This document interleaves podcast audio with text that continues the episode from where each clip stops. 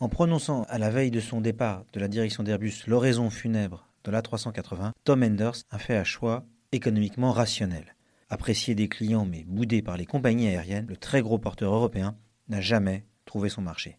Machine à générer des pertes à court terme, il n'avait en plus que peu de chances de redécoller à moyen terme. Pour qu'un jour des transporteurs aériens puissent faire le choix de parier à nouveau sur l'A380, il aurait fallu qu'Airbus et ses partenaires motoristes acceptent de réinvestir massivement dans une nouvelle version à la fois moins gourmande en carburant et pouvant transporter encore plus de passagers ou de fret. Le pari aurait été risqué et le jeu n'en valait visiblement pas la chandelle.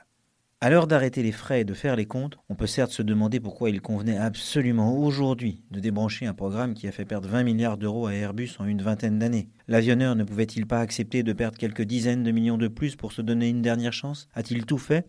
Pour continuer de séduire Emirates, le premier client de la 380 Ne pouvait-il pas se donner encore un peu de temps pour étudier la possibilité d'un vaste partenariat stratégique avec la Chine? Un pays qui rêve de monter en compétence dans l'aéronautique et qui, dans les décennies qui viennent, va avoir besoin de doper dans des proportions gigantesques la capacité de ses compagnies aériennes?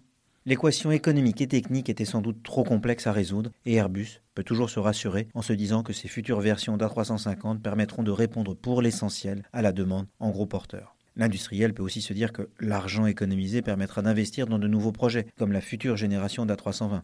Le renoncement d'aujourd'hui financera peut-être des victoires demain. Mais on ne peut aussi s'empêcher de regretter que l'Europe tourne, une fois de plus, la page d'un projet hors norme. Amazon, Tesla, SpaceX, Netflix, Alibaba, Huawei et tant d'autres de nouveaux géants mondiaux sont nés de projets fous au départ qui ont perdu de l'argent pendant des années, mais qui finiront sans doute par payer et qui auront totalement rebattu les cartes dans leur univers de concurrence. En dépit de la dictature des marchés financiers, les Américains et les Chinois ont retrouvé le sens du temps long. L'Europe peut-elle en faire autant?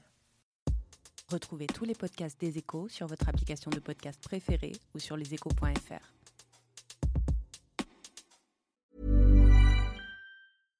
Imagine the softest sheets you've ever felt. Now imagine them getting even softer over time. That's what you'll feel with Bowl and Branch's organic cotton sheets. In a recent customer survey, 96% replied that Bowl and Branch sheets get softer with every wash. Start getting your best night's sleep in these sheets that get softer and softer for years to come. Try their sheets with a 30-night guarantee. Plus, get 15% off your first order at bowlandbranch.com. Code BUTTERY. Exclusions apply. See site for details.